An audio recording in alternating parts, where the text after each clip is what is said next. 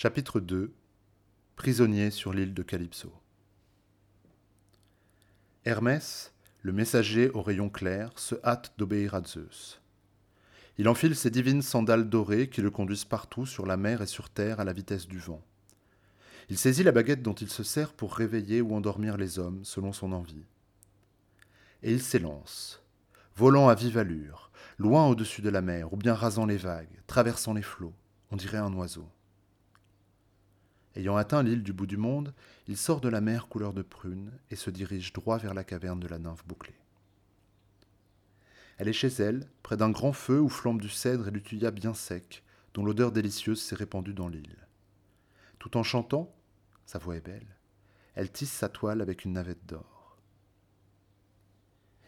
Avant de la rejoindre, Hermès s'arrête un instant devant sa caverne, ébloui par ce lieu enchanteur la forêt verdoyante, les oiseaux virevoltants, une vigne à l'entrée ployant sous le poids de ses grappes, et là, quatre sources à l'eau claire qui ruissellent et qui coulent vers de molles prairies où fleurissent des violettes et du persil. Hermès en a l'âme ravie. Quand il entre, Calypso le reconnaît aussitôt. Elle le fait asseoir sur un fauteuil étincelant. Pourquoi viens-tu, Hermès, à la baguette d'or? D'habitude, on te voit peu ici. Dis-moi ce que tu veux et quel est ton désir. Je ferai tout pour te satisfaire, si ce n'est pas impossible. Tout en parlant, Calypso offre aux dieux à boire et à manger. Tu as raison d'être surprise de ma présence ici. Qui aurait de lui-même l'idée de traverser tous ces océans pour arriver dans cet endroit perdu, si loin des villes où les humains offrent aux dieux les plus belles hécatombes Mais c'est Zeus qui m'a ordonné de venir jusqu'ici, malgré moi, et tu sais qu'il est impossible de s'opposer à une décision du maître de l'Olympe. Il affirme que tu retiens ici le héros le plus malheureux de tous ceux qui sont allés se battre à Troie. Aujourd'hui, sans plus attendre, il te faut le renvoyer. C'est Zeus qui te l'ordonne, car le destin de cet homme n'est pas de mourir ici, loin des siens. En entendant ces mots, Calypso frémit. Ah, que les dieux sont cruels, injustes et jaloux. La rage et l'envie vous emportent quand vous voyez une déesse donner ouvertement son amour et son lit à un homme qu'elle a choisi. Cet homme-là, c'est pourtant moi qui l'ai sauvé. Je l'ai accueilli, nourri, aimé, et je lui ai promis de le rendre immortel et jeune à tout jamais.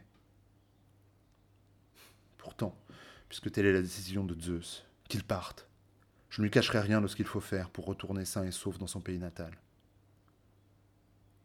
En entendant ces mots, le dieu éblouissant disparaît, et la nymphe va rejoindre Ulysse au grand cœur pour obéir à Zeus. Elle le trouve assis sur le rivage, les yeux baignés de larmes. Il vient ici chaque jour, et toute la douceur de sa vie coule avec ses larmes. La nymphe ne lui plaît plus. S'il la rejoint chaque nuit dans la grotte profonde, c'est par devoir, parce qu'elle reste pleine d'ardeur alors qu'il n'a plus envie d'elle. Mais le jour, il vient le passer là, le regard tendu vers l'horizon, attendant la journée du retour. La nymphe s'approche et lui dit Malheureux, ce n'est plus la peine de pleurer. Je veux bien te laisser partir. Va avec ta hache coupée de longues poutres, fabrique-toi un radeau. Moi, je ferai souffler un bon vent pour que tu regagnes sain et sauf ton pays, si tel est le désir des dieux. Mais Ulysse peine à la croire. Alors il dit à Calypso ces paroles ailées. C'est à autre chose que tu penses, déesse, quand tu m'invites à partir en barque sur cette mer dangereuse, alors que les vaisseaux les plus rapides ne peuvent la traverser. Je ne partirai pas tant que tu ne m'auras pas juré que ce n'est pas un piège que tu me tends. Calypso sourit et lui saisit la main. Ce que tu dis est très injuste, mais tu le dis si bien. Tu es tellement malin. Je jure donc, les dieux m'en sont témoins, que je ne veux pas ta perte. Ce que je te conseille, c'est ce que je ferais moi si j'étais en danger.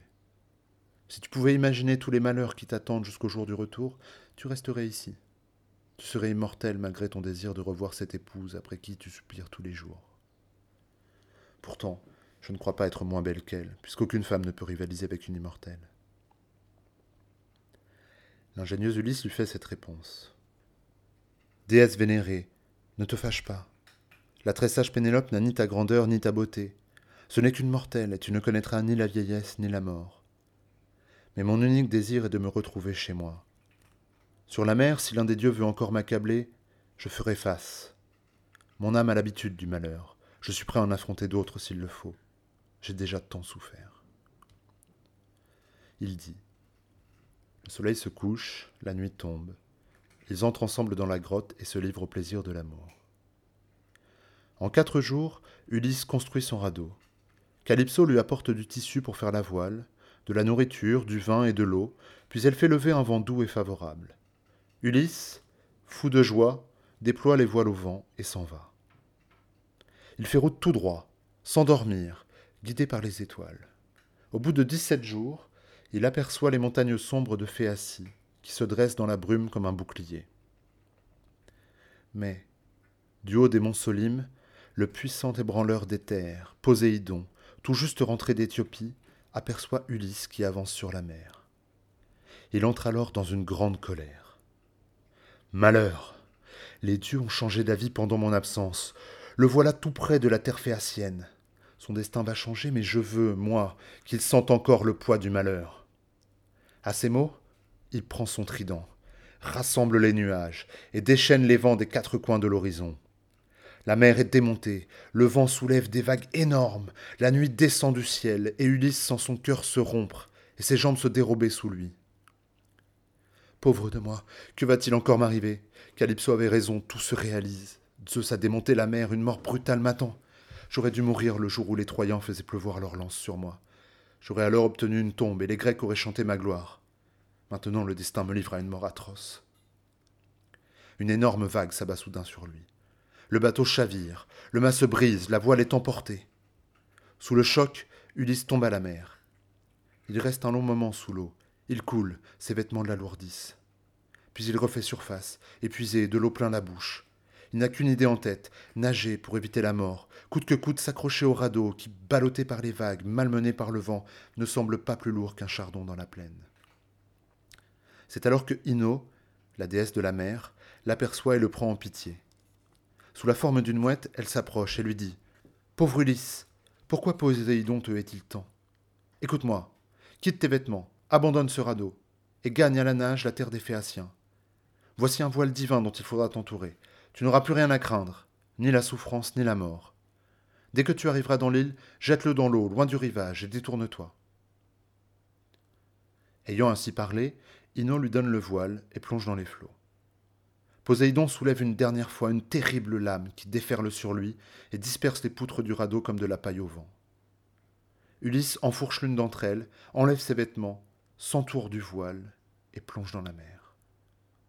Pendant deux jours et deux nuits, Ulysse dérive sur la mer déchaînée, voyant souvent la mort de près. Mais quand l'aube aux belles boucles amène le troisième jour, soudain plus un souffle de vent, un calme plat s'installe. Alors Ulysse aperçoit la terre, toute proche. Il la fouille des yeux, son bonheur est immense. Aussitôt il s'élance, se mettant à nager pour atteindre le rivage. Très vite, la terre est à portée de voix, quand il entend le bruit sourd de la mer se brisant sur les rochers. Pas un port, pas une crique, rien d'autre en vue que des pointes et des récifs. Malheur à moi, se dit-il. Au moment où Zeus met la terre sous mes yeux, quand j'ai franchi ces gouffres, Rien pour m'en sortir, pas un endroit où poser mes deux pieds pour éviter la mort. Tandis qu'il hésite, ne sachant que faire, une forte vague le jette sur un rocher. D'un bond, il saisit la roche de ses deux mains et s'y colle. Haletant, grognant, il laisse passer la vague, tenant bon. Mais le reflux l'emporte, déchirant la peau de ses mains qui restent accrochées au rocher comme les cailloux aux tentacules d'une pieuvre. Il est rejeté au large, et les flots le recouvrent. Ce serait la fin du malheureux Ulysse, il devancerait la mort si Athéna ne l'incitait à nager le long de la côte, fuyant la houle à la recherche d'une crique. C'est ainsi qu'il arrive à l'embouchure d'un fleuve sans roche et sans vent. Alors il se met à prier, suppliant les dieux de l'accueillir. Il dit, et aussitôt le fleuve interrompt son cours, retenant ses flots et lui ouvrant la voie. Ulysse arrive sur le rivage et tout son corps se relâche. Sa peau est gonflée, L'eau coule de sa bouche, de ses narines. Il n'a plus ni souffle ni voix, et une horrible fatigue l'envahit. Mais à peine a-t-il repris conscience qu'il détache le voile divin, que les flots emportent au large, et Ino le reçoit dans ses mains. Épuisé, il s'endort sur les bords du fleuve.